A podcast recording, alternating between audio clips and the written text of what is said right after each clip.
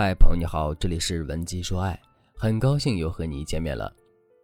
人们常说“人无千日好，花无百日红”，好像这世界上所有的事情都有时间期限。一个人类坚信不疑的观点，也有可能在未来的某一天被证明是错误的。一个对你再好的人，也可能突然停止对你的付出。昨天呢，我收到了一条读者的提问，他问道：“如果男人真的爱一个人的话，他还会出轨吗？”我思考了一番，回答他说：“虽然有点残酷，但我不得不告诉你，他会。”我们先来看看男人为什么会出轨。在心理学上有一个柯立芝效应，这个效应告诉我们，每一种雄性的哺乳动物都会对单一的异性性伴侣感到乏味。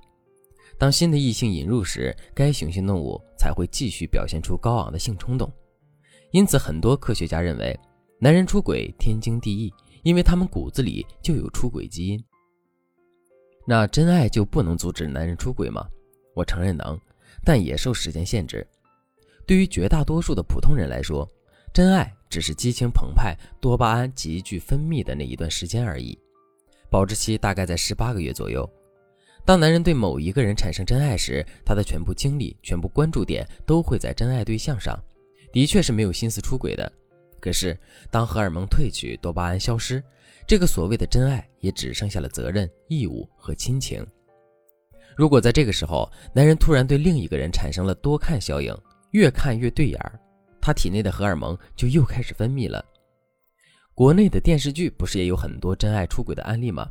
比如在我的前半生中，罗子君最开始也认为陈俊生会爱她一辈子，所以才会毫无心理芥蒂的当了八年有钱的阔太太。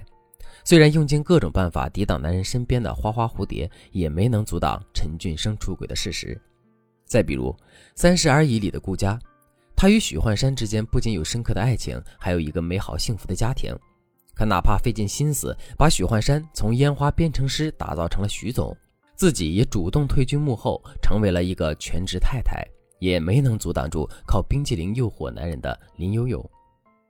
你看，真爱并不可靠，也非常短暂。所以，我建议大家千万别妄想着用真爱去套住你的男人。其实，男人出轨这件事情并不复杂。研究表明，男人在婚姻中选择出轨的理由，多数为了精神或生理上的需求。也就是说，第三者的出现只是刚好弥补了男人无法从伴侣上满足需求的空缺而已。今天，我们就来聊一聊如何满足男人的需求，延长婚姻的保质期。一，展现你的女性魅力。其实每个女人都有其潜在的魅力，但是要让她们在一言一行中展现自己特有的魅力却有些难。据调查，很多已为人妻的女人表示，都老夫老妻了，何必再有魅力呢？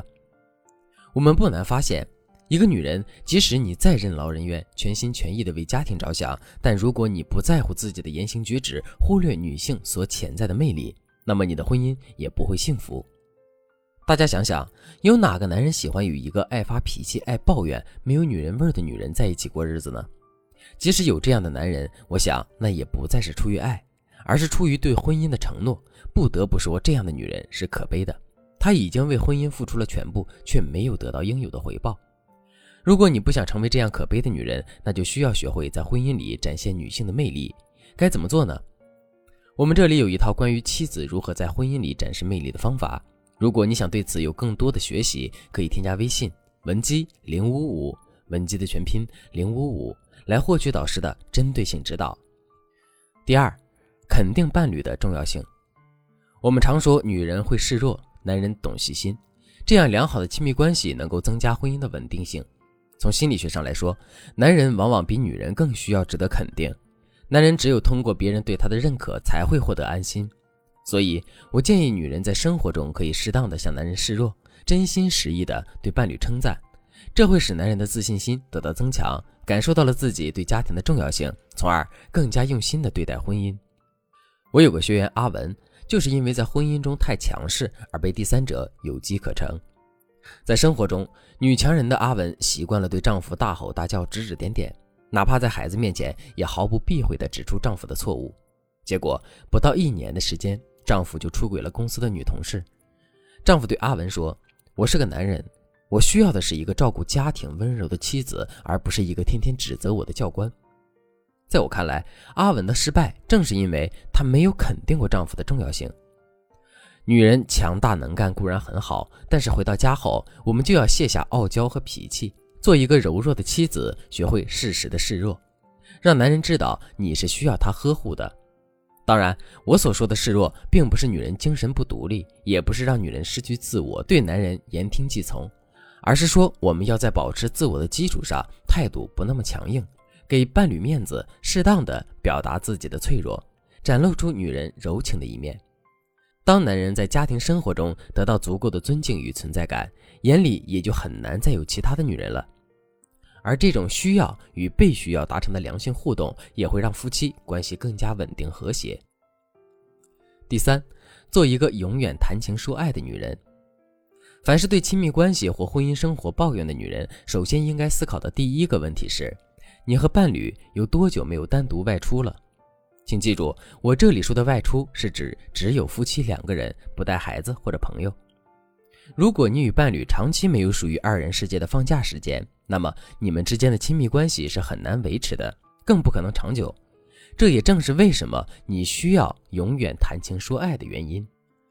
婚姻需要用心，需要男人不出轨，只爱你一个人。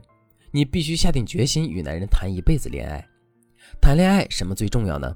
那就是属于你们两个人的单独约会时间。我建议你和伴侣一周至少要有一次单独的约会夜，每隔两三个月也至少要有一次两个人共度周末的机会。如果时间允许的话，你也可以和伴侣一年计划一个两人假期。可能有人会说我没有时间，我没有钱，或者是说我们都走了，谁又来照顾孩子呢？的确，在婚姻里恋爱是一件很费时间、精力、金钱的事情。但是，你可以把这个假期看作是对未来生活的一项投资。